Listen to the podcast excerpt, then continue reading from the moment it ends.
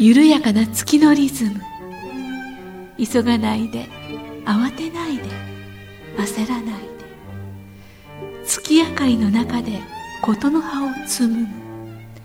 ここは音楽のスピリットとピースマインドを伝える光のカフェ。ウォンとはるかのムーントークカフェ。こんばんはウォンミツさんです。こんばんは武田遥です年明け2回目。そうです。1月12日金曜日午後7時2回目。えっ、ー、とトータルで70回。わお。すごい。セブンティー。そうセブンティー。年齢じゃないよね。年齢じゃないです。第70回です。70回記念。バンバンバンバンバン一回も休まずここまで来ました。はい。今かかってる曲は「郷愁の家」といううんまあ僕が書いた、あのー、作曲した単語の曲ですね。今は演奏はこれあの11月23日昨年の11月23日のコンサートのライブレコーディングで金子飛鳥さんの、ね、ソロが入ってますね。かっこいいですね。かっこいいですよね。歌ってますね。うん。色濃いですね。単語っていうねこうだったんだわって感じですよね。そうですね。僕ね単語にはすごい思い出があって、えあのー、まあ、僕の一、まあ、子供の頃に住んでた家っていうのはなんていうのかな洋館だったんですよね。あのまあ、和洋折衷のちゃんと、うん、あの畳の部屋もあるようなでもフローリングの部屋もあるようなあのなんていうかその洋風。外観が洋風、うん、珍しいですよね。あの当時ではまだね。そうだね。あのーなんていうのかな。周りには全く家がないようなところで。まああの落合文化村っていうのがあってさ。文化人が多かったんだと思うんだけど、えー、そこに住んでいたんだよね、うん、すごい懐かしいな。もうなんていうか家ってさあのやっぱり原体験じゃないそうですね。でもあのなんかそのその洋館の中にはさ結構怖いとこあってさ廊下の一番突き当たりのさお手洗いとか暗かったりしてさ 怖いんだよね。お化けが出てきそうだね、うん、でそこの今に今にさ割と広い山にその蓄音機があって蓄音機っていうのは、まあ、今でいうそのステレオなんだけれど手でこう回して音がねそうそうあの SP 版とか言って、うん、えー、まあ、いろんなレコードがあったんだけどその中であの、まあ、母親が単語が好きで、はい、よく単語を聴いてくれ聞いてたんですよ。だから僕にとって単語の音楽を聴くっていうのが音楽の原体験の一つなんだよね。すごいネルワイゼンとか。そうそう。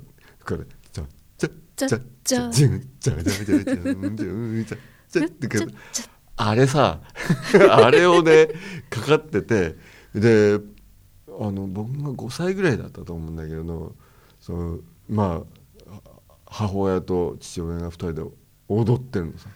かっこいいおしゃれなお家。おしゃれやろ？うんおしゃれ。うちやっぱりねすごいあの印象いい印象度高いんだけれどね。うちなんかちっちゃい頃は、うん南春夫とかそうだよね。で親父さ僕の親父あの美空ひばりが大好きでさ。あの親父さ歌ってこと歌うってことはないない人間だあパパさん歌は歌わなかった。歌ったことが聞いたことない。ところが一回だけある。一、回だけはねパパさんあのー歌ったことないんですけど歌ったことなんかありません 誰が好きなの？いや美空ひばりは素晴らしい。え美空ひばりのなんて曲のが好きなの？リンゴさ そこだけ。リンゴって音だけで歌ったのさ。あ歌歌だ。親父歌ったぜ。とか言ってさもうたった一回。貴重な。俺もう家家中大騒動になってさすごい。歌ったぜとか言ってでもそれは「りんご」ってとこだけそこだけ。花びらがまで歌えないのりんごだけどそれでも一一度だけワンフレーズだけ歌って。そんな親父がさ単語踊ってるの、素敵。素敵やろ？うん素敵。うん。まあいい思い出の一つなんで、ねえまあ、そんなものもあってこの単語の曲、まあ、書いてそのタイトルに「郷愁の家」と当時のね住んでいたお家の風景思い出と、もねその,、うん。あの風景を思い出してね。ねパパさんとの思い出もねあのこの曲をね、まあ、うんそういうお話を聞いてたせいもあったんだと思うんですけど、うん。その曲がかかあのその曲を演奏されてる時のステージ上になんかパパさんがね踊ってるような姿が私はそれ俺ピアノで踊ってた。そうじゃなくて。パパさんがなんかね踊ってたような感じがね、うん。ちょっとねしててああ喜んでんだなと思って。はい、でこの曲をさ、まあ、金子さんたちが演奏してくれて飛鳥さんがさええ。こんなにこう色濃い曲は久しぶりとか言ってさなんかき彼女は割とそのまああのいわゆるそのこうプログレスプログレッシブな新しいタイプの音楽を演奏してる人なのでああいうなんかこうネイティブななすごいネイティブなメロディーじゃない「ダラダラダラダ」とかってさ、あれをあの演奏してる姿はなかなかなものがあったね。であのジャンスジャジャージャーっていうのはこれハバネラってんだけどさ、であのなんていうかえーとチェロでそれをひ弾いてくれてるまああのなんていうの君と西谷君っていう2人がさまだ若いわけよ。でもまあハバネラの雰囲気があのあの今一つさこうこう色濃くならないのでこれねおじさんたちはこうやって演奏するんだよみたいなさちょっと。教えてあげて。教えたっていうから中あのお願いしてもらって、ちゃんとそういう雰囲気が出てる、演奏する。さすが。うん。でねあのー途中でこう、まあ、サビの部分っていうかこうみんなで「チャッチャッタラララ」ってこうこうそのあのみんなでこうユニゾンで歌うところはねちょっと僕はあの作曲家としてね結構難しいこと書いちゃったのよ。あら。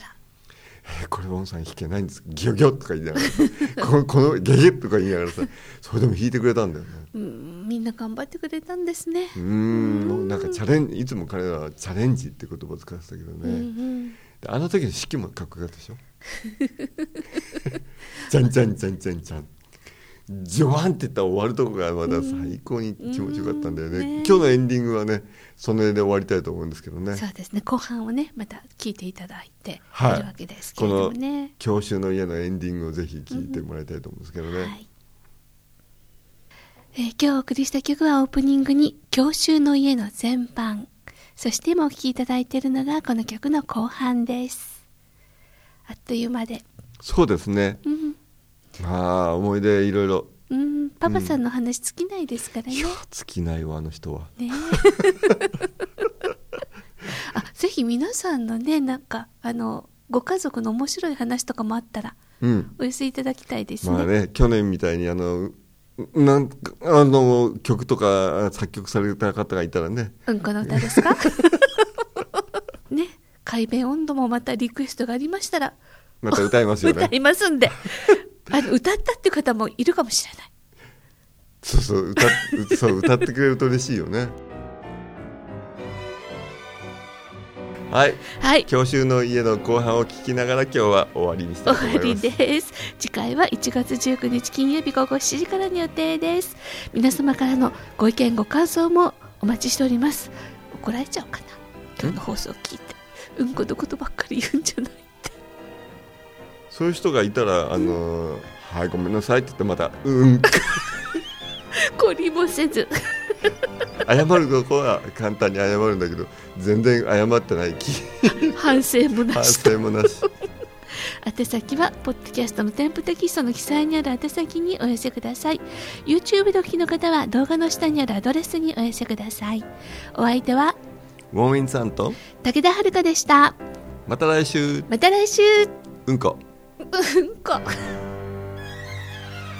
モンとはるかのムーントークカフェ。この番組はサンドウェアブルームーンの提供でお送りしました。